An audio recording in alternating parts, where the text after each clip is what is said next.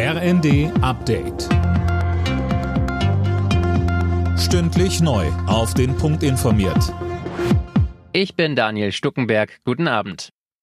Der Ausstieg aus der Atomenergie wird nach dem Machtwort von Kanzler Scholz auf den 15. April verschoben. Schon morgen soll im Bundeskabinett über die Laufzeitverlängerung der drei verbliebenen deutschen AKW über den Jahreswechsel hinaus beraten werden.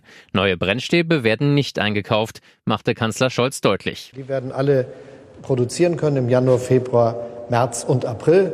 Vielleicht ist der eine schon am 20. März zu Ende und der andere schafft es bis zum 15. April. Das hängt davon ab, was noch in den Brennstäben drin ist, sonst nichts.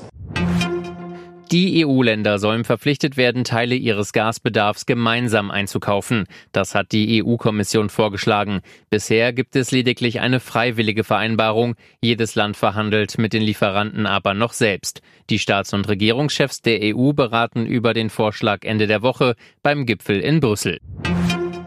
Nach tagelangen Diskussionen ist der Chef des Bundesamtes für die IT-Sicherheit Schönbohm von seinem Posten abberufen worden. Innenministerin Faeser hat ihm die Ausübung der Dienstgeschäfte per sofort untersagt.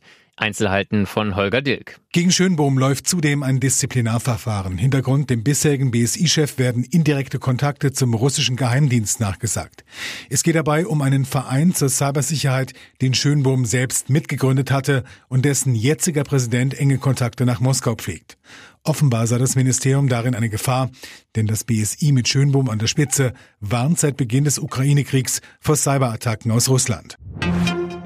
RB Leipzig steht im Achtelfinale des DFB-Pokals. Der Titelverteidiger setzte sich deutlich mit 4 zu 0 gegen den HSV durch. Auch ansonsten gab es bisher in der zweiten Runde keine Überraschungen. Eintracht Frankfurt, Mainz 05 und der erste FC Nürnberg konnten sich alle gegen unterklassige Gegner durchsetzen. Alle Nachrichten auf rnd.de